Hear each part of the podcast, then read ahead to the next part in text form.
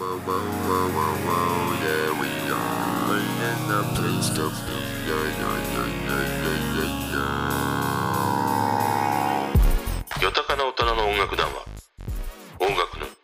こんばんは勘介ですここでは毎日通り過ぎてきた曲や新しく出会う曲など邦楽を中心に話題にしています毎晩夜10時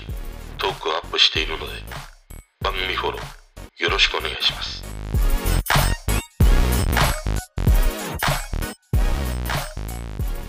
今日はケツメイシのバラードですね。まあ、このケツメイシといえば俺は夏の思い出だし、また君に会えるだったりするんだけど、昨日今日とね、春を思わせるような陽気で、ベランダの窓を全開にしてね、今日はケツメイシよく聞いてたりしたんだよね。このさ、また君に会えるとか聞いてると、今のこの緊急事態宣言のもやっとしたものがさ、こう一気に吹き飛ぶ感じがあってなんかもう春を飛び越えて夏が来てくんないかなっていうそんな風にこう思わせてくれたりするんだよね。で決命誌もね気づけば今年で20周年を迎えるということでねやっぱり月日が流れるの早いなと思ったりするんだよね。俺はね決命誌のあのケツノポリス4が好きで一時期もう本当によく聴いていた時期があってさあの緑のね色のジャケットで車に乗る時にねよくかけていてエンジンかけて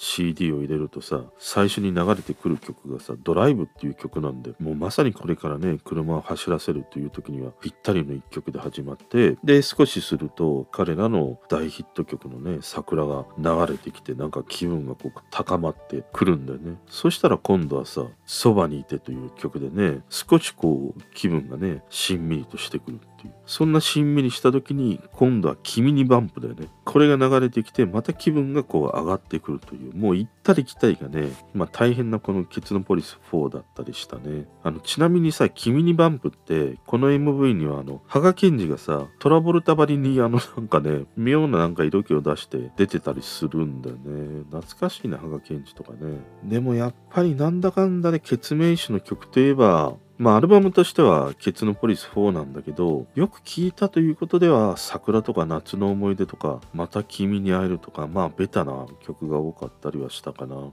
で今日もさこの「また君に会える」を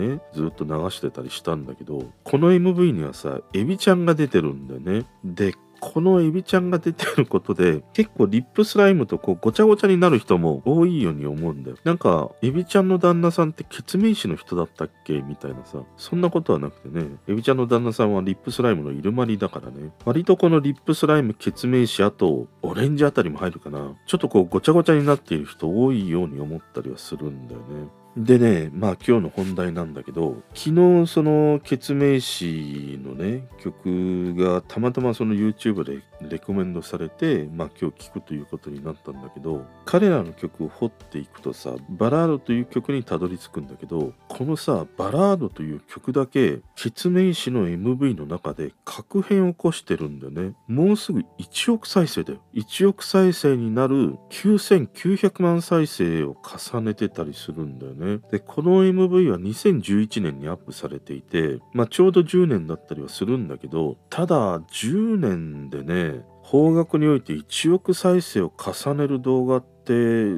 ほとんどないと思うんだよね。で、なんでこの決命詞のバラードだけがね、こんなにももうすぐ1億再生になるのかなっていうことに興味を持ったのね。で、俺はね、理由として2つ考えられるなと思って、1つがね、この曲のやっぱり歌詞であるとか、あと MV に要因があるなと。もう一つがこのサムネイルにあるなということなんだよね。でまずこの一つ目の歌詞と MV ということなんだけどあのこの曲はさ不倫を歌う曲なんだよね。MV もそのお二人で温泉旅行に行って最後別れてしまうというまあ悲しい結末のストーリーで終わる MV になってたりするんだけどもあのこの MV に出ている2人っていうのはさ最近だとあの映画「コンフィデンスマン JP」に出演していた俳優の和田壮子という人とあと女の子の方はね「週刊ヤンググジャンプのグラビアジャパンというもののね初代グランプリを受賞しているファッションモデル松岡ねねさんというね方なんだよね。でね俺はねこの不倫を描いた曲とかねこの MV に共感する人たちが何度もこの MV に訪れてるんじゃないかという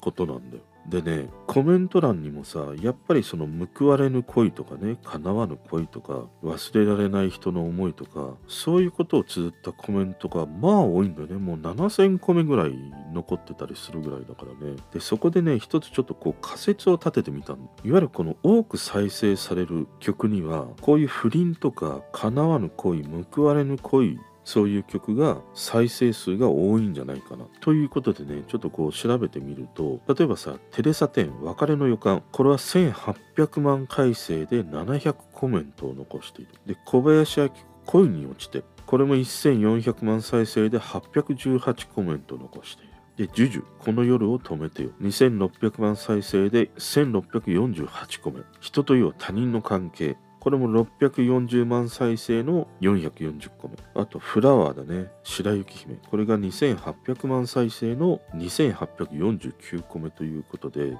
軒並みさ、それぞれのアーティストの人たちの曲の中でも、こういう不倫であるとかね、報われぬ恋、叶わぬ恋を歌う曲というものの再生回数、あとコメント回数というものがさ、軒並み多いんだよね。つまりさ、こういうその曲を聴きに来る人っていうのは、何回も何回もこの曲を聴きに来てるっていうことなんだよ。その理由にあるのが、その曲を聴きながら、俺はコメントを読みに来てるんじゃないかなと思って、そこに残されているコメントがさ、同じ経験をした人とかね、同じ思いをしてる人たちのコメントが寄せられているから、それを読むことで、その昔の恋であるとか忘れられない人のことを思い出したりとか、またなんか、例えば不倫みたいなことであれば、ワイドショーとかではね、まあ、不倫って悪というふうに言われてたりするんだけれどもでもそのコメントを読む中で決してその不倫ということをねあの正当化するわけじゃないんだけれどもなんか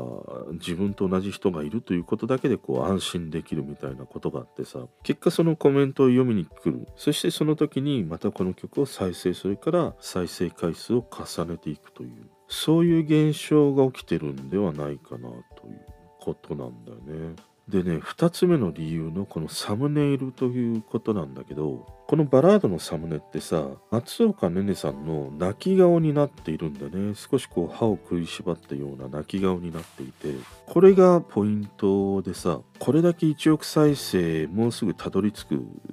ものというのは、とてもその日本だけ、国内だけで何度も何度もさ、見に来る人がいたとしても、1億再生に届きそうなものっていうのは、やっぱりちょっと考えられないんだよね。そうした時に、海外のユーザーもこの動画を再生している可能性があるなということで、なぜその海外の人がね、この動画にたどり着き再生したかということで言うと、あの、やっぱり YouTube のアルゴリズムにあると思うんだよね。例えば、この動画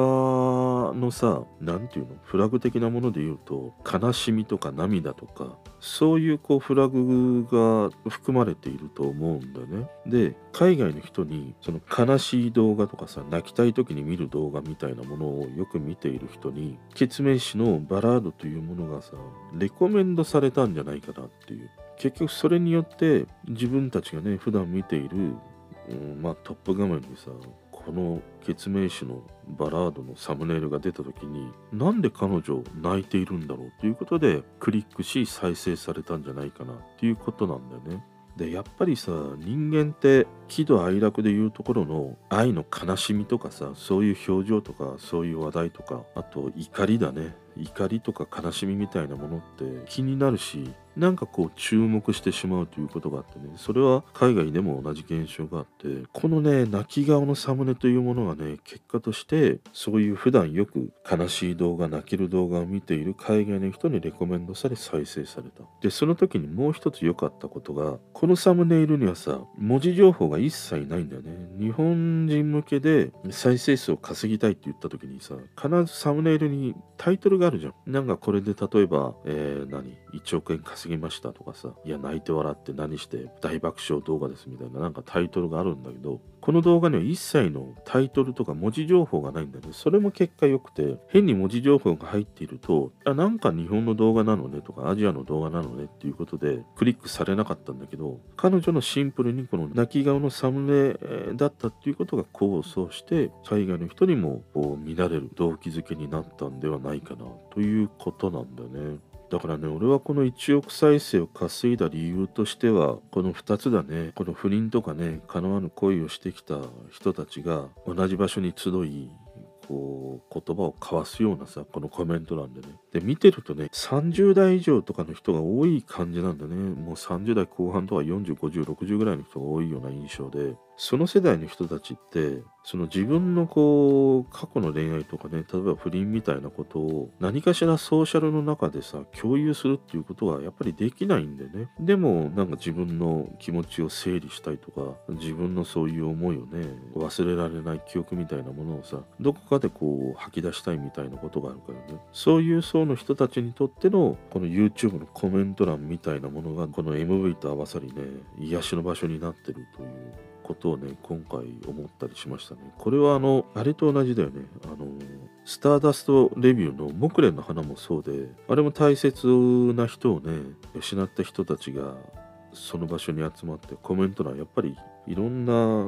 そのね辛い思いみたいなものが綴られていたりもしたからね。